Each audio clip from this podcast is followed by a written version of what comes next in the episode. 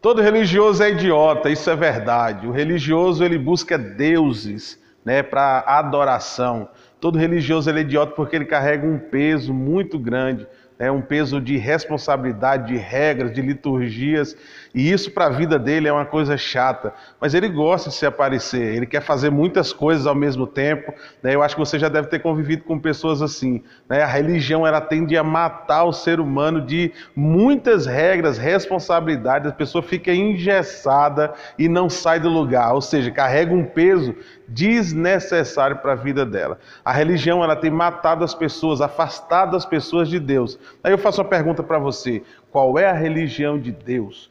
Qual é a religião de Jesus? É, eu costumo dizer que Jesus Cristo ele não é religioso, ele não é evangélico, igual as pessoas tendem a colocar um nome e uma nomenclatura de quem segue ele. A gente que é cristão, a gente que segue a Cristo, vive uma vida muito leve, uma vida longe né, das culpas da religiosidade, uma vida muito tranquila, porque ao invés de a, a gente ter um Deus para receber adoração, para ter regra, para ter a liturgia, o Senhor Jesus Cristo, quando veio aqui na terra, ele nos apresentou um Pai.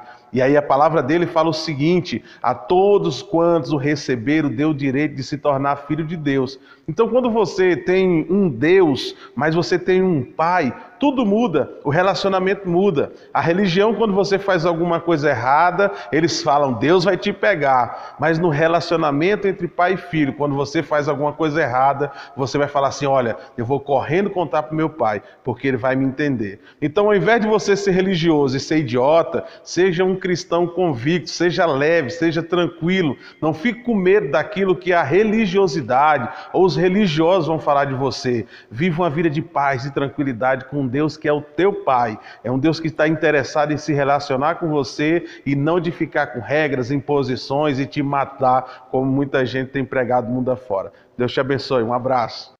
A galerinha, eu espero que vocês tenham gostado da palavra, daquilo que foi tratado aqui. E não esquece, viu? Vai lá, ativa as notificações, se inscreve no canal, dá like, compartilha, manda pra geral e a gente tá junto. Um abraço.